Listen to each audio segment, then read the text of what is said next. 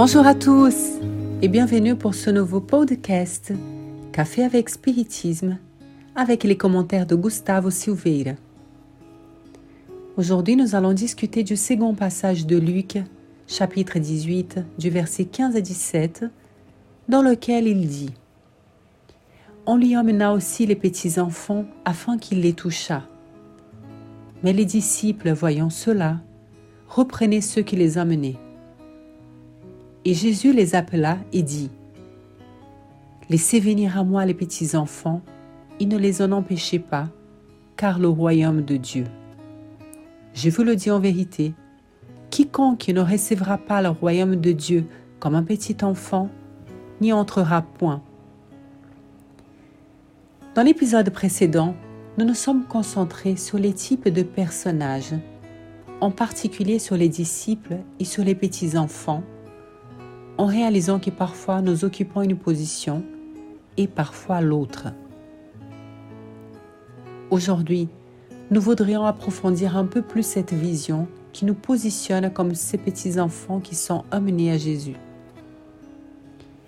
Nicolas Thomas Wright, un philosophe anglais très connu, raconte une petite histoire pour commenter ce passage. Il dit qu'un ami à lui a eu besoin de laisser son petit garçon avec ses parents pour qu'il puisse, lui et son épouse, partir faire un voyage important. Il s'avère que le petit-fils chez ses grands-parents a donné du fil à retordre. Il y avait des jours intenses d'attention, d'inquiétude, nécessitant une grande vigilance et beaucoup, beaucoup de désordre, jusqu'à ce que le voyage soit terminé et que le petit-fils soit ramené chez lui. Ainsi, Tom dit qu'il a demandé aux grands-parents de l'enfant s'il le garderait une prochaine fois, et il avoue qu'il pensait que la réponse serait certainement négative, vu que le petit-fils avait donné beaucoup de travail.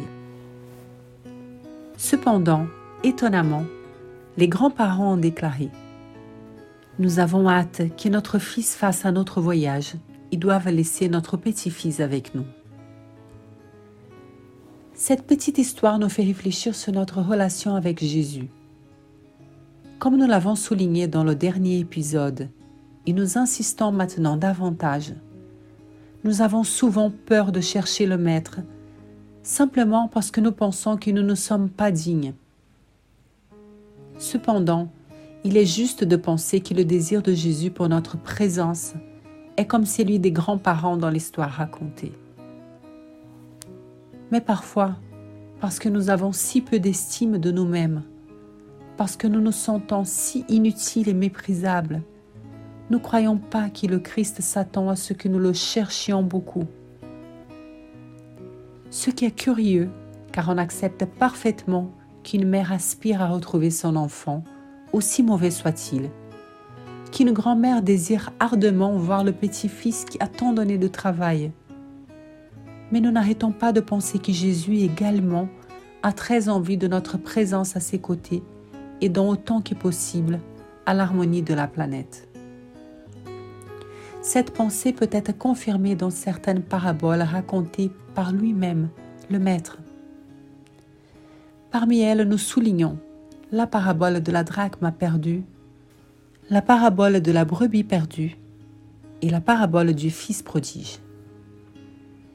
Ces trois surtout démontrent comme nous sommes attendus, comme notre retour étant désiré. Cependant, jusqu'à ce que nous comprenions que chacun de nous est important pour Jésus, nous n'accepterons pas un tel point de vue. Ce n'est pas une perspective vaine de se juger plus important que l'autre. Non, nous sommes tous importants, c'est la clé. L'un n'est pas plus que l'autre et inversement. Soyons donc sûrs que Jésus nous attend. Une prière dictée par le cœur suffit. Un désir intime de le rencontrer suffit. Mille et une circonstances nous feront sentir la présence indubitable de Jésus il n'y a aucun problème qu'il ne puisse pas nous aider à résoudre. Il n'y a aucun mal que nous ayons pu faire qui le pousse à rejeter notre présence. Il n'y a rien qui puisse nous éloigner de cet amour sans pareil qui jaillit du Père par Jésus. C'est pourquoi nous finirons en se souvenant d'un très beau discours de l'apôtre Paul dans sa lettre aux Romains, chapitre 8, versets 38 et 39.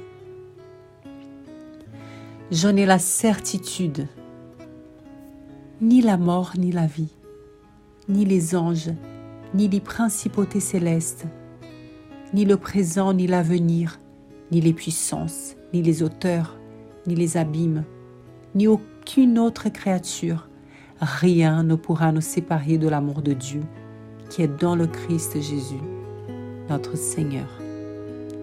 Restez en paix et au prochain épisode de Café avec Spiritisme.